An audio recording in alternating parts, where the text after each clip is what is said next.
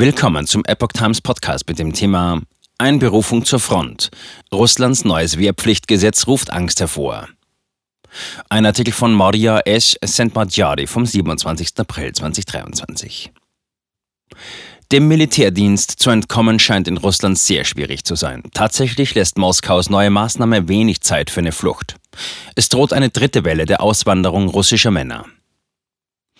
Im April hat der Kreml ein neues Gesetz über die Art und Weise der Einberufung von Soldaten verabschiedet. Nach diesem Gesetz müssen die Vorladungen nicht mehr ausgehändigt werden. Es reicht aus, die Namen der Einberufenen in einem Online-System, dem Gosus Lugi, zu veröffentlichen und schon ist die Wehrpflicht aktiv. Kein Entkommen, kein Einspruch.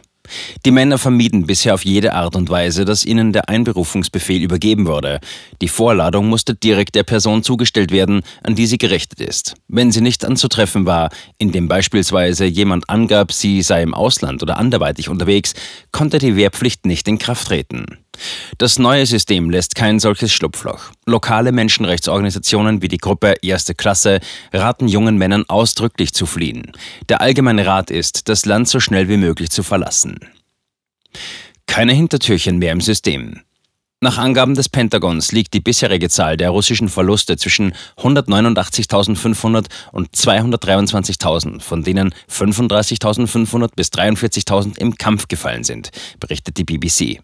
Daher wirbt die russische Führung ständig freiwillige Soldaten an. Wenn die Zahl der freiwillig Engagierten jedoch nicht ausreicht, greift die Regierung auf andere Mittel zurück. Im September 2022 kündigte Präsident Wladimir Putin eine Teilmobilisierung an. So mussten alle, denen die Aufforderung an die Front zu gehen zugestellt wurde, dies tun.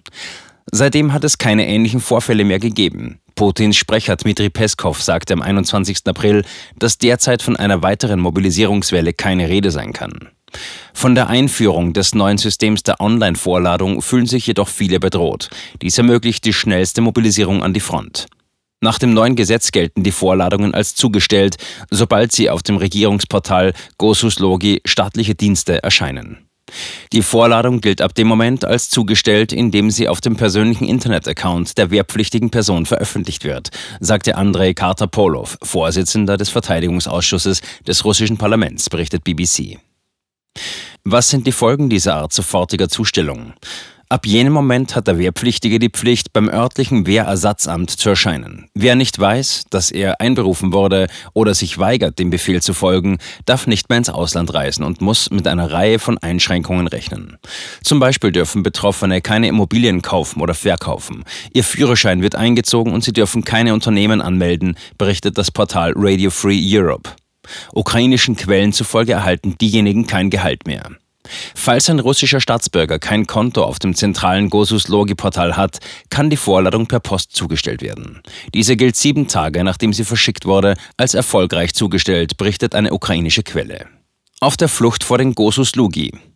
An der russischen Front wird die Zahl der Soldaten immer geringer. Allerdings geht es nicht um statistische Zahlen. Nicht zu vergessen ist hier, dass die Soldaten Söhne von Müttern, Ehemänner und Ehefrauen, Väter von Kindern sind. Sie sind auch der Nachbar, der Lehrer, der Ladenbesitzer, der Taxifahrer. Diese Männer werden plötzlich aus ihrem Leben gerissen und müssen, ob sie wollen oder nicht, an die Front. Viele versuchen, das Land rasch zu verlassen, um diesem Schicksal zu entgehen. Sobald die Online-Vorladung zugestellt wird, hat die betreffende Person keine Möglichkeit mehr, die Grenzen Russlands zu verlassen. Seit dem Krieg sind zwei große Auswanderungswellen aus Russland zu verzeichnen. In der ersten, im Februar und März 2022, verließen schätzungsweise 500.000 bis 700.000 Menschen das Land. Bei der zweiten Welle verließ wiederum etwa eine halbe Million Russen das Land. Laut Spiegel kehrten viele von ihnen anschließend zurück. Ursache dafür ist, dass es nicht einfach war, mit einem russischen Pass für einen bestimmten Zeitraum in einem anderen Land zu bleiben. Viele, die vor dem Krieg fliehen, gehen in benachbarte Länder. Die wichtigsten Ziele sind die Türkei, Georgien und Kasachstan.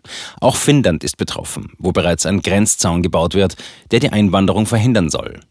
In ihrer Verzweiflung haben viele zu Flügen an jeden verfügbaren Ort gegriffen, dorthin, wo sie noch einreisen durften. Zum Beispiel Istanbul, Dubai, Erivan, Baku und andere zentralasiatische Städte. Obwohl es kein typisches Ziel ist, steht auch Deutschland auf der Liste. Asyl in Deutschland. Während die meisten westlichen Länder eindeutig gegen russische Kriegshandlungen sind, steht die Frage im Raum, wie sie mit russischen Flüchtlingen umgehen. Einem Bericht des ZDF zufolge haben deutsche Gerichte bisher entschieden, dass Kriegsverweigerung und Desertion allein kein Asylgrund in Deutschland sind. Die Bundesregierung hat lediglich zugesagt, Soldaten, die aus der russischen Armee desertieren, ab 2022 Schutz zu gewähren. Diejenigen, die bisher noch keinen Kampfeinsatz geleistet haben und das auch nicht tun wollen, erhalten nicht automatisch den gleichen Schutz. Für den 15. Mai 2023, den Internationalen Tag der Kriegsdienstverweigerung, rufen bereits 30 Organisationen zu Aktionswochen zum Schutz für all diejenigen auf, die in Russland, Belarus und der Ukraine den Kriegsdienst verweigern, berichtet Flüchtlingsrat Niedersachsen. Zitat. Angesichts des Krieges in der Ukraine brauchen wir eine klare Zusage der deutschen Bundesregierung und der europäischen Institutionen, dass bei Desertion und ausdrücklich auch bei Militärdienstentziehung in Russland Flüchtlingsschutz garantiert wird, erklärte Rudi Friedrich vom Netzwerk für Kriegsdienstverweigerer Connection e.V.